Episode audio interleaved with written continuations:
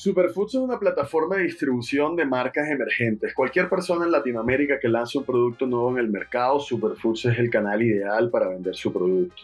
No me importa lo que tú digas, yo sí voy a construir dos compañías y punto final. Porque a estas alturas nadie me va a decir a mí qué es lo que yo tengo que hacer o qué no es lo que yo tengo que hacer. A mí me apasionan las dos cosas y las dos compañías están conectadas por una misma visión que es propósito y es rentabilidad. Qué bonito, yo lo orgulloso yo me siento con una compañía se llama Purpose y la otra se llama Superfoods.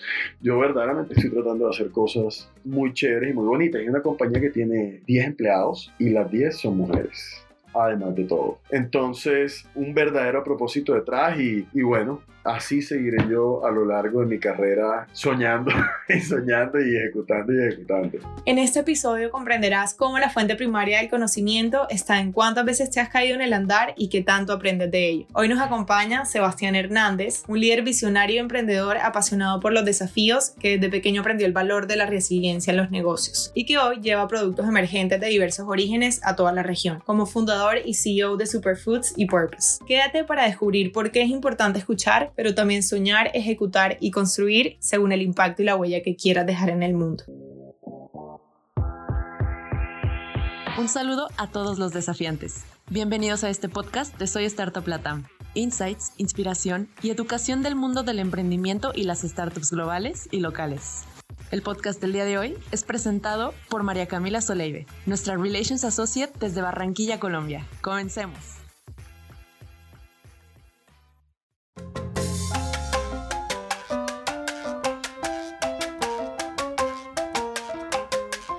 Bueno, entonces sin más, te doy la bienvenida, Sebastián. Un gusto tenerte en Desafiantes. En Soy Startup Latam creemos que para todos los emprendedores que nos escuchan en el mundo es muy importante encontrar una posibilidad de refrescar sus aprendizajes y en esta oportunidad desde tu camino de ya casi siete años como emprendedor. Así que súper bienvenido y un gustazo tenerte con nosotros hoy. Muchas gracias por la invitación y volver a verte. Ya había pasado un tiempo largo sin que nos hubiéramos visto. Bastante. Bueno, Sebas, entonces para empezar quiero dar un poquito de contexto a todas las personas que nos escuchan, Sebastián estudió negocios internacionales en la Universidad del Norte en Barranquilla. Ahí somos colegas, yo también me gradué de esa universidad y también estudió en Columbia Business School en Nueva York. Empezaste a construir tu carrera en Bancolombia, te lanzaste a, emprender en varias ocasiones, reuniste aprendizajes y de hecho has sido consejero y asesor estratégico para el Ministerio de Tecnologías de la Información y las Comunicaciones de Colombia. Pero lo más importante de este trayecto es que las personas que te conocen dicen que eres un gran emprendedor, visionario y apasionado por los desafíos entonces me gustaría que en tus palabras nos cuentes cómo escribirías al Sebastián Hernández del día de hoy el Sebastián Hernández del día de hoy definitivamente es muy distinto al que, al que comenzó a emprender. Yo siempre he considerado que Superfoods fue la primera compañía que yo creé, a pesar de que hubo un negocio que se llamó Silex. Yo estaba apenas por graduarme de la universidad, era una compañía que había fundado mi papá con la intención de financiar a los propietarios de los edificios que quisieran remodelar sus propiedades que siempre sucede y pasa que en una propiedad horizontal de 50 apartamentos puede que haya 10 personas que no cuentan con el dinero para la cuota extraordinaria. Pero yo no tenía ni idea en ese momento ni que era startups, ni que era rondas de fundraise, absolutamente nada de eso. Más sin embargo, sí fue la plataforma más importante para todo un aprendizaje de cómo lanzar un negocio. Entonces considero que Superfoods realmente fue mi primera creación y la primera vez que verdaderamente me atreví a emprender y en ese momento era un niño bastante apasionado, ¿no? Muy apasionado, muy terco, muy que, que quería hacer lo que quería hacer, lo que quería hacerlo, pero sin ninguna clase de conocimiento. Hoy en día siento que soy un emprendedor que está bastante bien formado, me considero un líder, siento que puedo transmitir ese liderazgo con mucha empatía con las personas que me rodean y creo que por eso es que a pesar de que hemos pasado por momentos muy buenos y momentos muy malos, las personas siempre deciden quedarse en la empresa. Hoy como emprendedor, yo creo que más de siete años, entiendo muy bien cuáles son las cosas que verdaderamente importan y que sobre todo después de pasar por una pandemia y haber pasado por una crisis financiera este año en términos del ecosistema, ¿no? Hoy me he dado cuenta que no quiero medir nunca más mi éxito ni el éxito de las cosas que yo construya por el volumen de facturación ni por la rapidez del crecimiento, sino por el verdadero impacto que yo estoy trayendo a mi comunidad. Trayendo a mi región. Por eso he decidido, y probablemente vayamos a entrar en detalle a lo largo de la llamada, pero he decidido que yo no tengo que construir una compañía nada más y que yo puedo construir varios negocios y que todas tienen que estar conectados exactamente por lo mismo y es propósito y, rentabilidad, ¿no? Yo tengo por aquí en el cuarto, si alcanzas a ver, dice Purpose and Profit y quiero que ese sea como el moto de mi vida de ahora en adelante, ¿no? Sabes, construir grandes cosas que el indicador principal sea el impacto que estoy generando y que a su vez genere rentabilidad. Para mí eso hoy en día es un verdadero gran negocio. Me encanta esa descripción del Sebastián de hoy. Ahora quiero que, viajemos un poquito en el tiempo y nos vayamos al Sebastián de hace, un, hace unos años. Cuéntanos un poquito cómo fue tu niñez y cuáles son como esas características que crees que tenía ese niño que guardas y que, y que te quedan en, esa, en esta etapa actual de tu vida. Toda mi familia es costeña, mi mamá es cartagenera, mi papá es de Valledupar, más sin embargo todos siempre terminamos congregando en Barranquilla. Voy a contar como un gran secreto que tengo y es que yo nací en Cali, más sin embargo, yo me considero barranquillero, yo soy barranquillero, fui la única persona que nació en Cali. ¡Fail! fui la única persona, no, mi hermanito también nació, entonces viví un tiempo allá, tuve la fortuna, una ciudad muy bacana, con gente muy chévere, después de un tiempo regresamos a Barranquilla, la situación estaba bastante complicada en Cali, como bien sabemos, de una historia bien violenta que vivimos durante un par de décadas en nuestro país. Regresé a Barranquilla, y tuve la fortuna de poder estar cerca de, de mis abuelos. Venía del lado de papá, mi bisabuelo había que era bacteriólogo, había fundado un gran laboratorio que se llamaba HB. Esa compañía bastante exitosa fue heredada por mi abuelo y consecutivamente por sus hijos. Del lado de mamá, mi bisabuelo fundó el primer banco de la región que se llamaba el Banco Dugán. Entonces, de ambas partes, familias supremamente emprendedoras, donde casualmente y después de, de muchos años vi cómo quebraban los negocios. Eso probablemente para mí fue un gran aprendizaje porque yo podía ver fácilmente cómo se podía llegar a tener mucho y cómo se podía pasar a tener muy poco.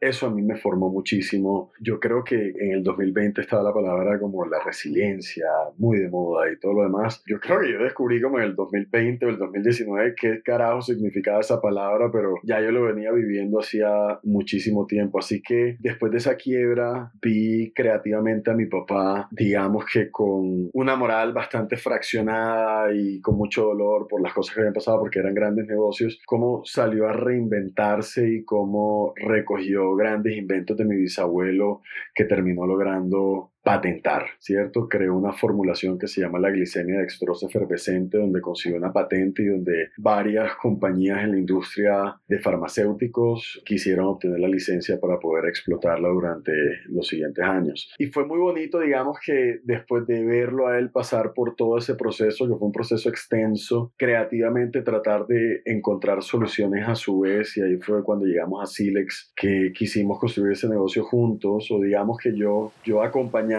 a él y donde naturalmente terminé viendo una quiebra también un par de tiempo después porque no había acceso a financiación. Entonces yo siempre cuento que es que yo no soy el emprendedor que ha quebrado un montón de compañías para poder crear ahora una compañía exitosa, para nada, pero sí he estado cerca y dentro de mi familia y teniendo acceso a muchísima información y ver cómo compañías prósperas se han podido destruir por múltiples razones. Entonces, creo que toda esa mezcla de toda esa cantidad de componentes han formado hoy en día el Sebastián que es, que no importa qué tan crudo, qué tan fuerte qué tan maluca esté la situación, Sebastián, que es de carne y hueso y que tiene sentimientos también, aprende a manejarlos y que nunca se deja amedrentar por las situaciones. Ahora, entremos a hablar un poquito también como de ese recorrido profesional. Empezaste tu camino en, en Bancolombia, para quienes no saben, es uno de los bancos más importantes de Colombia, luego fuiste consultor del Ministerio de las TICs y luego te lanzaste a emprender. Creo que un poco antes también estuviste en emprendimientos con tu papá, pero quiero que nos cuentes cuál ha sido el mayor desafío o esas barreras mentales a, las que muchas veces uno se enfrenta cuando vas como creciendo en ese escalamiento profesional y cómo las has enfrentado. No sé, yo siento que cuando yo comencé a emprender todo era más difícil, todo. Acceso a talento, acceso a financiación, acceso a clientes, acceso a tecnología, todo era más complicado, ¿no? A mí lo que me, me ayudó verdaderamente fue, yo creo que tanto de conocimiento en ese momento, porque, y suena, suena un poco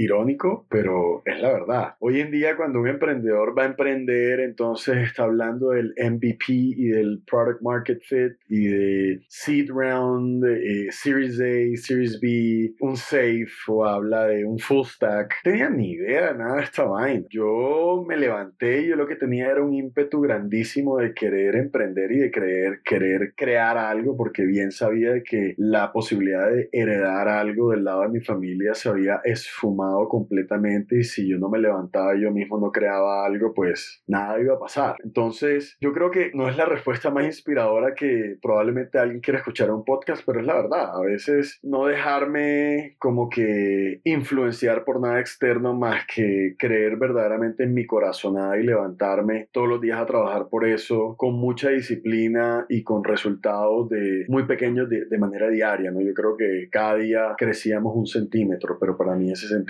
era más que suficiente para yo querer pararme al día siguiente a crecer otro poquito más. Y entonces ahí entremos a hablar de superfoods. Ahora sí, ¿cómo nace la idea o, de dónde dices, me voy a lanzar a crear esta plataforma? Y, y bueno, también contexto de qué se trata para, para quienes no saben. Superfoods es una plataforma de distribución de marcas emergentes. Cualquier persona en Latinoamérica que lance un producto nuevo en el mercado, Superfoods es el canal ideal para vender su producto. ¿Qué sucede? Cuando nosotros arrancamos con el negocio, yo renuncié al banco, todo el mundo me había llamado, no renuncies, estás bastante joven, estás creando una carrera profesional, yo llevo muy poco tiempo en el banco, ¿de qué vas a vivir? Necesitas la plata, esto, que lo otro, y yo dije, pues no, voy a crear esto porque un par de, yo diría que 18, 16 meses atrás me había encarretado mucho con el tema de la alimentación. Sucede y pasa que también crecí toda mi vida al lado de un gimnasio. Si tú que eres barranquillera, conoces muy bien el gimnasio Body and Soul. Fue el primer gimnasio que hubo en Barranquilla. Toda la vida vivía al lado y tuve la posibilidad de ir siempre sin pagar un centavo porque el dueño del gimnasio nos dejaba sencillamente por ser vecinos. Pero cuando más adelante me di cuenta, y todavía ni siquiera existía esa palabra de fitness, me di cuenta que el complemento de una alimentación era fundamental en el desarrollo de, de tu entrenamiento y que comenzaban a haber dietas como el veganismo o los vegetarianos o los pesetarianos o los flexitarianos o personas que comían solo proteínas y comenzaba a ser la gente ahora corriendo en la calle o la bicicleta o los entrenamientos funcionales, pues a mí me encantó el tema. Por pura coincidencia tuve la oportunidad de cruzarme con una exnovia que también era vegana y conocí un poco más del mundo y me di cuenta que más que la alimentación y que lo físico, también había un componente espiritual muy bacano y había comenzado a practicar kundalini yoga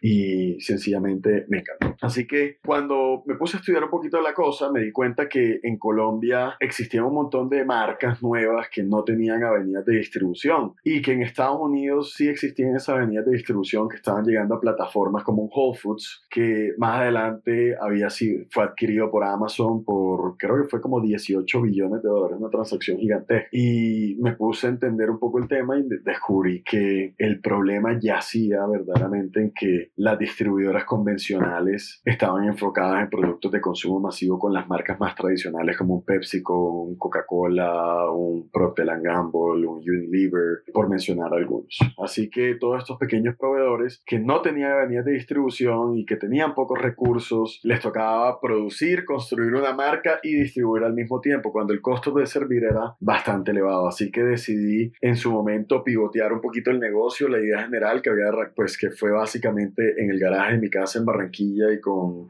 una página en Instagram y un fondo en blanco y hablando sobre los beneficios y las propiedades de los productos, vendiendo a personas, decidí pivotear el negocio y comenzar a construir una plataforma B2B donde pudiera conectar a miles de marcas con el comercio en general. Hoy en día Superfoods te diría que por excelencia es la plataforma de distribución número uno en Colombia para marcas emergentes. Cualquier persona que hoy en día tenga un producto nuevo en sus manos, que lo haya lanzado, sabe que es Superfoods, está en Superfoods o quiere estar en Superfoods. Hoy en día la visión va un poquito más allá porque ya estamos comenzando a cross borders con los productos porque estamos comenzando a llevar productos a Venezuela, productos a Panamá, productos a Brasil, productos a México, productos mexicanos a Colombia y así la idea es incentivar el comercio de tal manera que el día de mañana nuestro consumo sea local con las mejores marcas posibles que podamos encontrar en el mercado, con una huella de carbono bastante pequeña y apoyando a toda nuestra comunidad de emprendedores.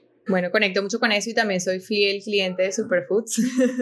Así que nada, súper chévere. Y me encanta que, que en verdad tomaste la decisión de lanzarte porque siento que muchas veces uno se queda esperando como la edad perfecta, el momento perfecto o puedo tener más experiencia. Entonces a veces es como tomar la decisión y, y aprender cómo puede salir bien, puede salir mal, pero todo, todo es un gran aprendizaje. Entonces ahí quiero que nos cuentes un poquito más a fondo cómo se ve ese día a día para ti el día de hoy como CEO de Superfoods, qué responsabilidades tienes como CEO eh, cuando empezaste versus ahora y qué significa para ti ser un líder en Superfoods. Yo te diría que el rol del CEO verdaderamente varía mucho dependiendo en la etapa en la que esté la compañía y dependiendo el momento en el que esté el negocio. ¿Qué quiero decir con eso? No es lo mismo un CEO que está comenzando a emprender, donde él es el CEO de una compañía de tres personas, como también es muy diferente el CEO de una compañía que tiene 300 empleados con operaciones en 4 o 5 países. Lo mismo, es distinto el CEO que tiene 5 millones de dólares parqueados en la cuenta con tiempo suficiente para pensar en una solución al CEO que tiene un runway de 3 meses. Ahora, todas las anteriores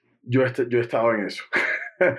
yo he sido el CEO de una compañía de tres personas, he sido el CEO de una compañía de 170 personas con operación en varios países, he sido el CEO que tiene 5 millones de dólares parqueados en una cuenta y he sido el CEO que le quedan tres meses de vida. Y te diría que podríamos profundizar en cada uno de ellos, pero, pucha, es, es un cargo tan bonito que yo no creo que yo quisiera hacer otra cosa en mi vida que no fuera eso, porque tienes total accountability de las decisiones y de las cosas que sucedan. Porque si las cosas suceden y son muy buenas, pues qué chévere que estuviste al frente, pero el premio fue del equipo. Pero si las cosas que pasaron fueron, o los acontecimientos fueron muy malos, pues el director responsable siempre va a ser la persona que está liderando el negocio. Entonces, yo creo que un resumen y algo que puede tener en común de esas cuatro versiones de CEO siempre es una visión muy clara, nunca dejar de comunicar esa visión tanto para tus stakeholders, ¿no?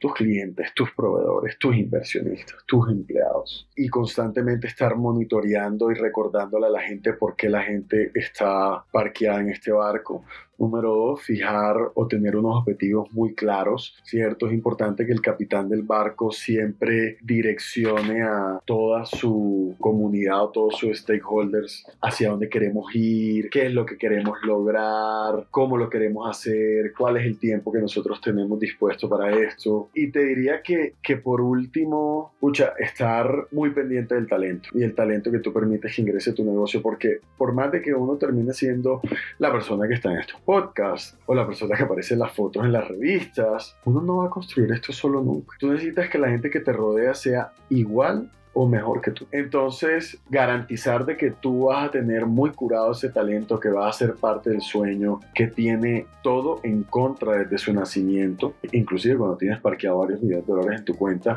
se convierte en un pilar fundamental en la construcción de una visión. Entonces, yo diría que esas, esas tres cosas.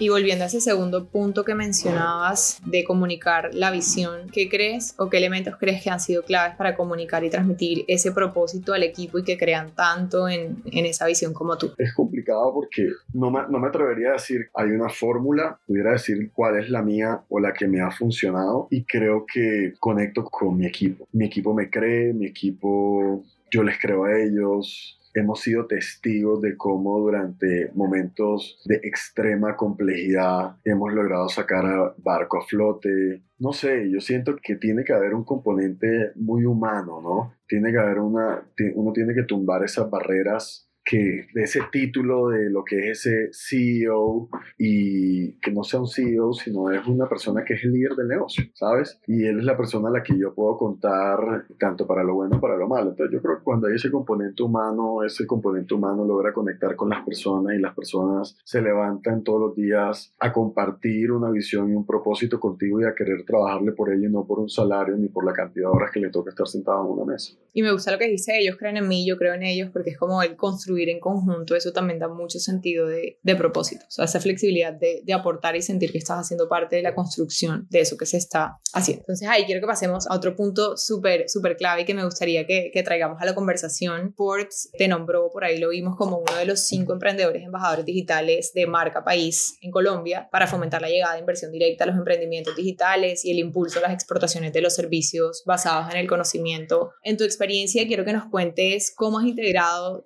tus aprendizajes en tu rol como mentor? Muchísimo. Hoy en día soy, soy mentor, como tú dijiste, no, porque creo que la, la palabra experto no me gusta para nada, pero soy mentor de compañías que están comenzando y que a su vez soy accionista. Por ejemplo, Aparta uno, hay otra que se llama Farmacierra, hay otra que es Purpose, que es mucho más que mentor. Y yo creo que ese rol es compartir los grandes errores que a uno le han sucedido a lo largo de su carrera para así evitar que otro los cometa. Porque sucede y pasa que la fuente conocimiento principal o primaria a la hora de emprender siempre es la cantidad de errores que tú cometes, los aprendizajes que sacas de ellos y tratar de reducir a su máxima expresión el costo de ese fracaso, es decir, que me cueste la menor cantidad de dinero posible ese fracaso, pero que yo pueda sacar el mayor conocimiento posible de ello. Y uno evitar a emprendedores que, indiferente a la cantidad de plata que tengan en la cuenta, que, que eviten cometer errores que uno ha cometido, es de mucha ayuda, es de muchísima ayuda. Entonces, hoy en día,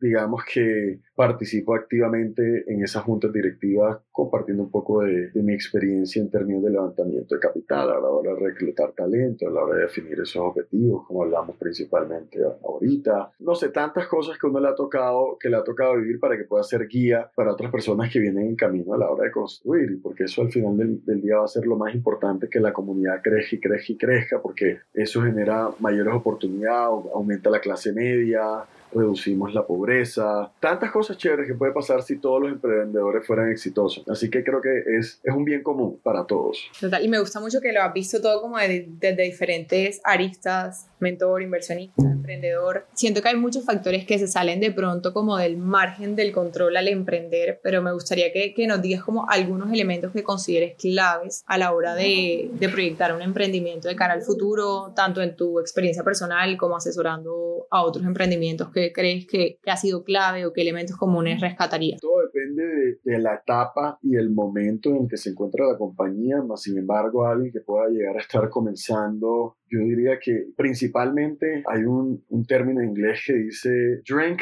the Kool-Aid y siento que eso está pasando muchísimo, ¿no? Toda esta cantidad de pelados que se están graduando en la universidad o que inclusive están en sus últimos años en el colegio, entran a LinkedIn o ven un post en Instagram o ven algo en Forbes y dicen, yo quiero, yo quiero, yo quiero eso, yo quiero eso, pero no conocen como que el verdadero trasfondo de lo que, de lo que está sucediendo. Entonces creen que existe solo una manera de construir un negocio, entonces comienzan a hablar en términos de unicornios, comienzan a hablar en términos de levantamiento de capital y miden el éxito de una compañía por cuánto dinero están levantando y todo eso está errado. Y si este año no le ha enseñado eso a todo el mundo, pues no sé qué carajo más les va a enseñar a las personas de que así no es como se construye una compañía. El hecho de que Rappi lo haya hecho así y algún otro par no significa que el 100% lo vayan a hacer de esa manera o que esa sea la única fórmula o la única ruta para hacerlo. Entonces, diría que, oigan, el mejor de los sentidos es el sentido común y entender muy bien en qué posición se encuentra la compañía. Si no se ha llegado a Product Market Fit o para quitarle terminologías, si todavía no tengo una base de clientes que regresan con frecuencia, no hay un voz de mi producto, o sea, no veo una atracción verdadera, no estás preparado para escalar, no estás preparado para contratar más personas, ten una visión muy consciente de lo que sucede con tu caja, hasta cuándo puedes vivir, cómo tú puedes salir a vender tu sueño para poder concretar una ronda de inversión sin necesidad de tener que vender mentiras, ¿no? Que también lo hemos visto muchísimo. Cuatro grandes ídolos en su momento, cómo terminaron siendo todos un gran scam. Y siento que todos hemos sido parte de alimentar, que, alimentar eso porque transmitiendo de que esa es la fórmula, ¿no? ¿Sabes cuál es la fórmula verdaderamente? Mide qué es lo que tú quieres impactar, mide qué es lo que tú quieres hacer, ve cuáles son tus clientes, construye un negocio de verdad y con el tiempo irás entendiendo cuáles son las palancas que tú debes tocar para que crezca rapidísimo. Y claro, métele tecnología, si no va a ser difícil que esto escale eh, de una manera astronómica, pero tener mucho sentido común y mucho tacto a la hora de construir las cosas. Pero 100% y siento que lo estamos viendo ahora en el ecosistema, que hay un montón de startups que están cerrando operaciones y es súper triste de ver, pero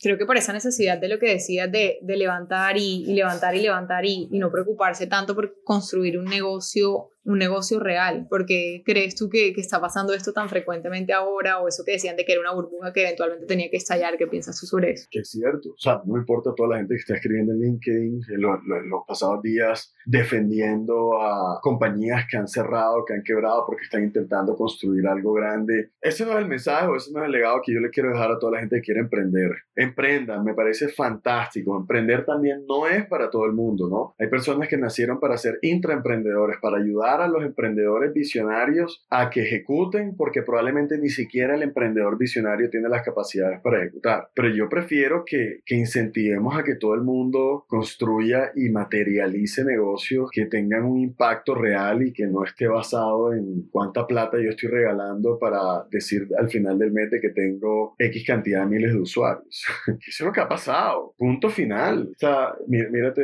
The Dropout. ¿Cuánta, ¿Cuánta gente le dio plata a esta niña diciendo durante tantos años de que tenía algo que nunca existió, o cuántas personas le alimentaron el ego a, Adam Newman de WeWork, o lo que está pasando con, con este tipo de cripto que se está encontrando un montón de basura cuando se levanta la cosa, ¿no? Y se están parando y le están diciendo, esto es como que líderes de emprendimiento en redes sociales, como que a la hora de levantar capital, como que vea y levanta contra todo y di lo que tengas que decir para que te den el dinero, porque es que al final del día lo único que va a importar es que si tienes la capacidad de ejecutar o no, pues yo no estoy tan de acuerdo con, con eso porque puedes estar entrando en un gran problema que es decir mentira. Y se van a tener que ajustar también muchísimo los fondos a una nueva realidad. Y la nueva realidad es que yo en qué prefiero invertir. Prefiero invertir en alguien que se sienta a hacerme un montón de promesas y que yo califico a quién le creo esa cantidad de promesas dependiendo de qué compañía ha venido a trabajar o de qué universidad viene. O prefiero tratar de entender verdaderamente cuál es el plan del negocio y si tiene un negocio verdaderamente real en las manos o no.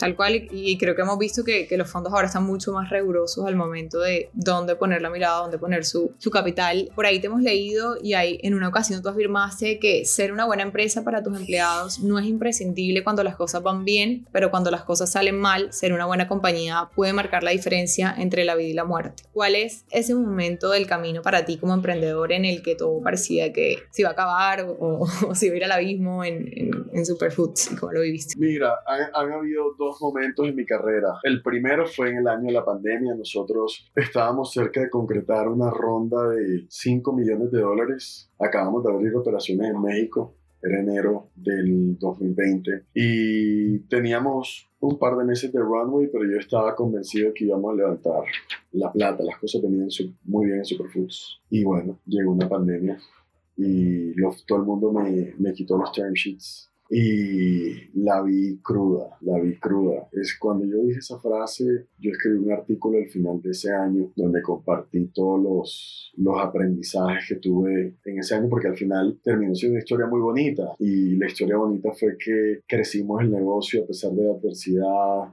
Terminamos levantando una ronda, creo que era como 3.3 millones, 3.3 millones de dólares. Y yo me di cuenta ese año que nosotros habíamos sido un buen negocio con la, una buena empresa, una buena casa de talento para la gente que trabajaba en Superfoods. Y por haber sido bueno esos años como líder y como negocio y como casa, en el momento en que Superfoods más necesitó a las personas, las personas estuvieron muy firmes. Y lo digo porque hicimos reducción de salarios, despedimos a algunas personas, varias cosas que pudieron desmotivar a, a un equipo y, y, y Superfoods se mantuvo firme. La segunda vez yo pensé que no me iba a volver a pasar. El soldado avisado no muere en guerra, pero no fue el caso mío porque el año pasado venían las cosas supremamente bien. Finales del 2021 recibimos un term sheet eran casi 20 millones de dólares en total lo que habíamos recogido en papel y nos debían girar el dinero en marzo. Yo creo que por ahí fue que hablé contigo. Dije, no, no es el momento, hablemos al final del año para saber si vamos a seguir por lo menos vivo o no. Más o menos 160 personas en el negocio y la plata plata nunca llegó. Y la plata nunca llegó porque fue, es lo que hemos visto este año, ¿no? Que una pandemia disfrazada, una crisis económica disfrazada de pandemia, había shortage de contenedores, eh, se cayeron todas las acciones en la bolsa, las tasas de interés subieron, la inflación estaba subiendo, cripto se fue para el carajo, valoraciones estaban cayendo al más del 50%, una locura completa y, y, a nosotros nos quitaron esos term sheets. Y no era lo mismo el año pandemia cuando éramos 50 personas, el año pasado éramos ciento y pico personas. Entonces lo que terminó pasando fue que despedimos a más del 60% de la compañía. Entre enero y febrero nosotros habíamos quemado más de 1.5 millones de dólares aproximadamente y la cosa estaba crítica. Más sin embargo, teníamos un negocio de verdad en las manos y nos tocaba tomar las decisiones más complicadas para poder salvarlo. Y lo que pasó fue que la gente entendió y la gente acompañó Superfoods y la gente firmó sus liquidaciones y, y, fue bastante empática y la gente que se quedó, que le iba a tocar trabajar el triple, estuvo dispuesta.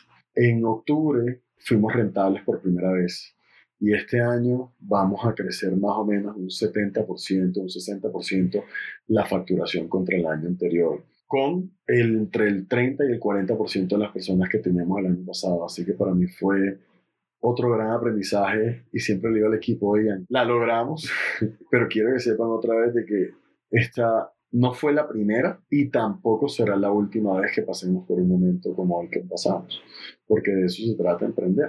Entonces, de pronto un par de años más adelante nos volvemos a sentar en un podcast y te contaré nuevas cosas que, que he aprendido, porque yo creo que esta vaina nunca para. Pero total, yo creo que con esos lays off la gente, o sea, mentalmente les juega muchas pasadas como que será que me van a echar a mí también o, o qué va a pasar, o sea, que fue clave como para transmitir esa, esa seguridad, ese confort al equipo, pero también como cuál fue el diálogo interno contigo mismo durante esos momentos críticos. Mira, la verdad, mucha transparencia y actuar rápido. Yo estoy seguro que la primera compañía que actuó este año fue Superfoods, porque cuando nosotros comenzamos a hacer los despidos eh, entre febrero y marzo, todo el mundo ya estaba diciendo era que Superfoods iba a quebrar, pero nadie realmente veía lo que nosotros entendíamos que venía en camino y que nos veíamos forzados porque teníamos poca caja para soportarlo. Así que actuamos supremamente rápido muy rápido. Lo segundo fue, traje a todas las personas de la compañía una por una o en grupos, por área, los traje a mi casa y les conté la verdad. Y fui con mucha transparencia, comuniqué y les dije cuál era el plan de acción y qué eran las cosas que teníamos que lograr para poder salvar el negocio. Y la tercera, te diría que perra que era tremenda. Yo lo lloré un día. Al día siguiente me levanté con toda como si nada, con mi cara, mejor dicho, de guerrero pintado así de Braveheart, Mel Gibson, espada en la espalda, y dije que se venga lo que se tenga que venir, que si esta vaina se hunde, aquí me quedo yo hasta el final. Y por último, pedir mucho acompañamiento, digamos que a ser muy franco también con mis otros stakeholders, que eran mis inversionistas, y mis proveedores, porque iba a entrar en una mora en la cartera que tenía yo con los proveedores y nosotros siempre los habíamos apoyado a ellos. Íbamos a buscar el apoyo de ellos mientras organizábamos un poquito la casa y a los inversionistas les íbamos a tener que, les, teníamos que pedir que nos dieran más plata, nos terminaron poniendo como un millón de dólares adicional para reestructurar y reorganizar las cosas. Así que nada, yo creo que acción, valentía, comunicación, cercanía con el equipo y conservar al final del día las personas que verdaderamente importaban, fue lo que permitió de que hoy en día Superfoods pueda volver a soñar en grande para el próximo año. Y no solo eso, además que sacaste adelante Superfoods y, y, salieron de todos estos, digamos, puntos críticos, como si fuera poco te lanzaste a emprender otra vez. ahora, ahora te lanzaste como fundador y CEO de Purpose. Ustedes crean, ayudan en el crecimiento, escalamiento de las nuevas generaciones de, de startups, ofreciendo servicios de branding. Ahora nos cuentas un poquito mejor cómo ha sido esa experiencia ahora lanzándote otra vez a emprender. Buenísimo. Entonces, pasa que el negocio de las marcas propias era un negocio supremamente intensivo en capital de trabajo, pero nosotros en Superfoods nos habíamos dado cuenta de algo, que las marcas que eran lideradas por influenciadores, eran marcas que estaban teniendo un performance excepcional en el mercado. Nosotros nos habíamos aventurado cuando teníamos plata en la cuenta a finales del 2021 en crear una marca con Andrea Marmolejo que se llama We Are, que tenía un propósito y una visión muy, muy bonita. Y era ayudar a que las mujeres reconectaran con su ciclo menstrual que compone de cuatro fases y que había una desconexión total de parte de la mujer en autoconocerse y que el único ciclo que ellas verdaderamente reconocían era el de la, el de la premenstruación y el de la menstruación y que sanaban, digamos que ciertos síntomas como hinchazón o dolor estomacal. Eh, o dolor en la panza o el PMS o toda esta cantidad de sensaciones que se tienen por medio de una pastilla o tomando tecito o cositas. Nosotros nos asociamos con un laboratorio eh, que nosotros admiramos muchísimo, para nosotros el mejor que existe en este continente y pusimos, nos pusimos a entender qué componentes podíamos nosotros mezclar en una formulación que pudieran ayudar a que las mujeres pudieran sanar de una manera mucho más natural. Y ahí nació We Are, donde tenemos un producto para cada una de las cuatro fases. Y fue un producto espectacular, fue un producto que creció una comunidad, 20.000 personas in the blink of an eye, en un segundo. Pero cuando llegó nuestra pandemia económica el año pasado, tocaba dejarlo morir. Al mismo tiempo, me había llamado otra emprendedora que se llama Melina Ramírez, una de las influenciadoras más grandes de Colombia, más de 5 o 6 millones de seguidores. Había creado una marca que se llama Go Up Nutrition, que era para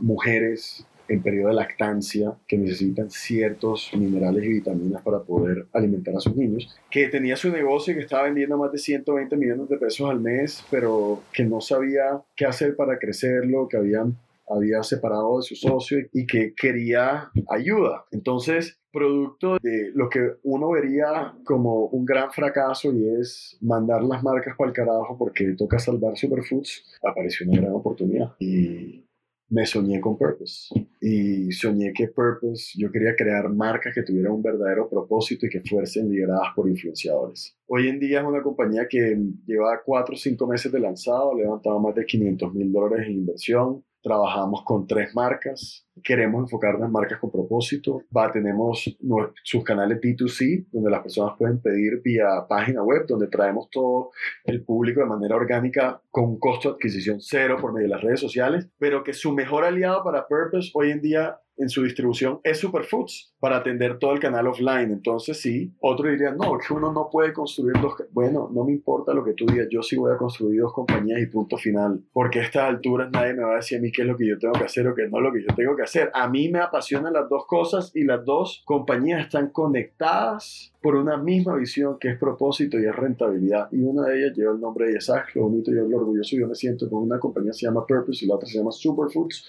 Yo verdaderamente estoy tratando de hacer cosas muy chéveres y muy bonitas. Y una compañía que tiene 10 empleados y las 10 son mujeres además de todo. Entonces, un verdadero propósito detrás y, y, bueno, así seguiré yo a lo largo de mi carrera soñando y soñando y ejecutando y ejecutando. No, pero muy bacano y ahora te voy a preguntar es un poquito sobre ese tema de, de branding, pero antes, ¿cómo te equilibras en, en toda esa locura de, de, estar acá, estar allá, tener vida social también? Vida personal. ¿Cómo me divido? La verdad es que mi, mi full-time job es Superfoods, más sin embargo sí dedico un tiempo importante a Purpose y por eso nosotros los emprendedores trabajamos de lunes a domingo, sin piedad y con la cantidad de horas que toque meterle. Pero también la gran ventaja de ser emprendedor es que el día que quieras parar a tomarte un descansito, no le tienes que pedir permiso a nadie. Así que también siempre hay tiempo para eso como te digo, el fin de semana, pucha, puedo estar trabajando y si me provocó jugarme un partido de play, freno y juego un partido de play y si me salió un viaje la otra semana, pues viajo y cuando son viajes de trabajo, pues trato de ir a trabajar claramente, pero sacar tiempo para ir a comer rico, verme con amigos, así que siempre hay tiempo para todo. Yo le digo al equipo, es, yo no entiendo tampoco cuando salen esas compañías que dicen que, mejor dicho, que no hay, pues, para mí, de pronto estoy errado, es que no eres eficiente con tu tiempo. Tú también necesitas estar 20 horas parqueado frente al computador para que las cosas sucedan, pues yo no, yo creo tanto en esa fórmula. Entonces sí trato de organizarme, pero confío en un equipo abajo. Y es un equipo de Superfoods que ya me ha acompañado hace varios años y en Purpose también no es un equipo nuevo, entonces entre todos confiamos en nosotros y hay una buena camaradería y sabemos que vamos a poder ejecutar las cosas. Yo creo que es clave lograr ese equilibrio. Ya eso será una próxima charla, cómo manejar el tiempo con Sebastián. Ya será una próxima charla también esa. Pero volviendo un poquito al tema de branding, quiero que, que ahora que estás también en tu experiencia asesorando marcas emergentes, un poquito también tu experiencia en Superfood, ¿qué elementos comunes resaltarías de una buena estrategia de branding? Ok, para nosotros, nosotros como vemos la marca, tanto de Superfoods como de Purpose, y creo que sí, somos no expertos, nuevamente, no me gusta la palabra, pero especialistas, nosotros decidimos hacer un movimiento bastante loco y era que brand y recursos humanos o people iban bajo el mismo área, son una misma área y el líder se llamaba el líder de brand and people. ¿Por qué? Porque es que nosotros no podemos comunicar hacia afuera lo que verdaderamente no somos hacia adentro y viceversa, ¿sabes? Las dos cosas tienen que ir conectadas porque está algo que se llama la marca empleadora y está otro que es la marca per se que uno le muestra a sus clientes o a sus proveedores. Todo tenía que ser absolutamente lo mismo. Entonces decidimos que para poder construir una gran marca y que era algo que nunca nadie jamás nos iba a poder copiar, nos podían copiar el modelo de negocio, la idea, la tecnología, pero nunca nadie nos iba a poder copiar ni la cultura ni la marca. Y entonces por eso las agrupamos de esa manera. Así que es una fórmula que a nosotros nos ha funcionado y, y, que nuevamente necesitaríamos bastante tiempo para poder ahondar en todos los detalles, pero, pero, pero así como por encima eh, es como nosotros construimos marcas. Yo creo que ahí nos quedan unos, unos consejos claves. Un último tema que me, que me gustaría que entremos también. Eh, ahorita eres accionista y miembro de la junta de, de Aparta, que es esta startup donde puedes como que busca como apuntarle a, a, ese mercado desatendido de mesas de restaurantes vacías en la TAM y puedes como apartar con ciertos descuentos y demás. Cuéntanos un poquito sobre esta experiencia. ¿Qué crees que es importante que un emprendedor entienda sobre las expectativas de, de un inversionista? No, la experiencia ha sido muy bonita, ¿no? Yo, yo como buen colombiano, eh, regionalista, la primera, porque vi que había unos pelados barranquilleros con una idea fantástica y que querían emprender, pues como barranquilleros, no como caleño, como barranquillero Henry me llamó y, y, la respuesta inmediatamente fue sí. Yo creo que, que Cami, que todos los consejos que hemos venido hablando a lo largo de la llamada, y no porque ni yo me las sepa todas ni nada, hay miles de consejos afuera que otras personas tienen, yo hablo siempre de mi experiencia, ha sido eso, ¿sabes? Como que tratar de, sin tener que perder el ímpetu de una compañía, hipercrecimiento, etcétera, construir negocios con verdadero sentido común y, y negocios reales, ¿no? Por último, te diría que o darse a veces también la palmadita en la espalda de, decir, no, estoy haciendo las cosas bien, las cosas van bien y qué orgulloso me siento de lo que estamos haciendo y no tanto confundirse por lo que ve alguien a veces en un artículo eh, en uno de estos diarios que pueden hacer sentir bien o mal algo. Entonces, eso, y yo creo que aparta soy fan número uno de ellos, están haciendo un trabajo genial y invito a que todo el mundo se descargue Aparta. Literalmente puedes comer en cualquier restaurante por con más del 40% de descuento en el plato, así que ¿para qué estás pagando caro si te puedes descargar Aparta? pequeña, pequeña cuña publicitaria. Ahí está. ¿Y, ¿Y cómo crees que se puede como gestionar ese bienestar de ese pequeñito ecosistema que es una junta directiva, cada cuánto se reúnen, qué crees que es clave en esos espacios también. Yo siento que las, las juntas directivas y se han visto mucho de manera de reporte a los jefes del CEO que son los miembros de la junta, pero siento que esto es una manera equívoca de apreciar cómo se debe interactuar con una junta directiva, porque una junta directiva debe actuar más como un miembro de consejo para discutir los temas más importantes y relevantes del curso del negocio. Porque si tú quieres hacerle un update a alguien, mándale un hijo de madre correo y le pones qué está pasando con el negocio y ya está. Siéntate en una junta directiva hablar de lo difícil, hablar de lo complicado, hablar de ideas, hablar de planes, ¿no? Y así, digamos que es como hemos venido direccionando un poco a Henry. En la junta directiva eh, tiene a otro gran miembro que es la persona que lidera producto para todo Fruana. Eh, se llama Emiliano que también ha sido un buen consejero para ellos. Y están, haciendo, están haciendo un buen trabajo. Nosotros también en nuestra junta directiva hoy en día lo vemos más como un, como un órgano de consejo eh, para el CEO y para, y para el equipo Superfoods. Muy bacano y muy bacano también lo que están haciendo en Aparta. Ya vamos llegando al final de la conversación. Me gustaría abrirte el espacio si quieres poner algún tema que sea un reto a nivel LATAM o algún tema a nivel de, de propósito que quieras compartir con la comunidad. Sí, yo creo que a mí me, como dije, costeño de montaña. Algún día sacaré una marca que se llama así. Puede que sea un, un trago, no sé, de pronto una bebida alcohólica de personas que trabajen en el Chocó. Algún día voy a inventar algo así, costeño montaña. Me encanta la montaña y siento que la gente se obsesiona tanto con, con llegar a la cima y te puedo contar que al haber hecho montañas en la vida, lo más bonito de la montaña es el camino, es la escarpada. Porque cuando llegas a la cima, duras tan poquito tiempo, porque no te puedes quedar allá, porque está el sol, demasiado fuerte, se derrite el hielo, se vuelve peligroso bajar tantas cosas, no puedes estar ahí. Por lo tanto, el verdadero camino está en subir la montaña, no en quedarse arriba en la cima. Eso lo empalmo con una recomendación final o un consejo, como lo quieran tomar, es no consideren que son exitosos solo en el momento en que llegaron a la cima, o levantaron la ronda o abrieron un nuevo país no, yo creo que todas las personas que están haciendo, o sea, tener la fortuna de, de, levantarte todos los días, hacer algo que te gusta, que te apasiona, con lo que vibras, ya eso te hace exitoso. Porque no habría nada más miserable en la vida que dedicar esta única vida que tú tienes para hacer algo que detestas o que no te gusta. Si tú estás del otro lado, ya tú eres exitoso. Entonces, nada, considerar eso que, que que yo creo que cuando uno lo, mira y, lo interpreta y lo valora de esa manera, uno se siente cada vez mejor, indiferente a la etapa en la que está la compañía. Me quedo con esa frase y con ese consejo el día de hoy. Y ya saben que Costeño de Montaña queda patentado en este podcast oficialmente.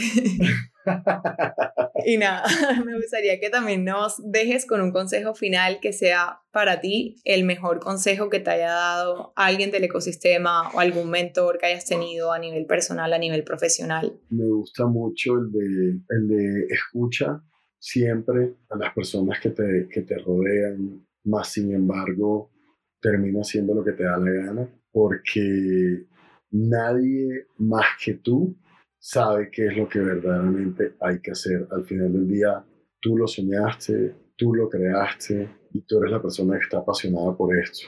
¿no? Tanto consejo que en esta vida me han dado que termina siendo el año siguiente y se retracta. Te voy, a, te voy un ejemplo muy concreto. El año pasado yo estaba quemando plata muy despacio, mi crecimiento tenía que ser más acelerado y tenía que contratar a más personas. Todos esos consejos sin mencionar a nadie en particular, de distintas fuentes venían. Este año yo estaba quemando muy rápido, no era necesario el crecimiento, sino la rentabilidad y había contratado a más personas de lo que necesitaba.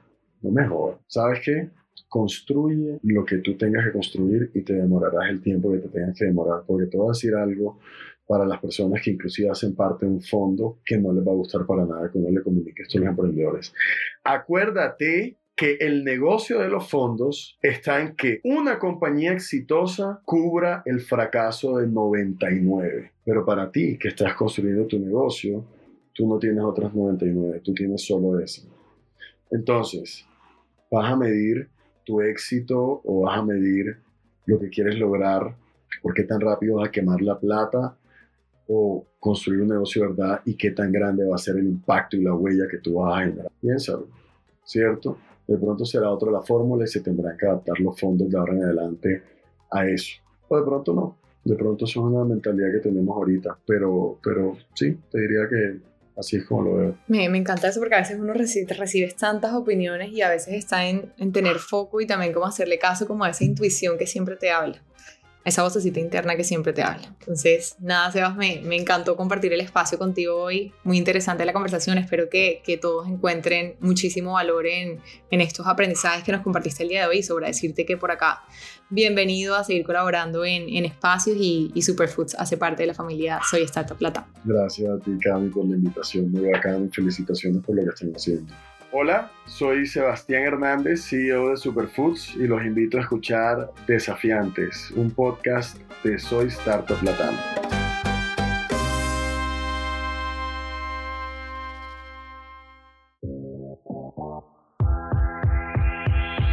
Gracias por escuchar nuestro podcast. Recuerden que fue traído y hecho con amor por Soy Startup Latam. Nuestra misión es impactar la vida de un millón de emprendedores en Latinoamérica. Reacciona, comenta, comparte y síguenos en LinkedIn, Instagram y YouTube. Esperen un episodio nuevo todos los lunes.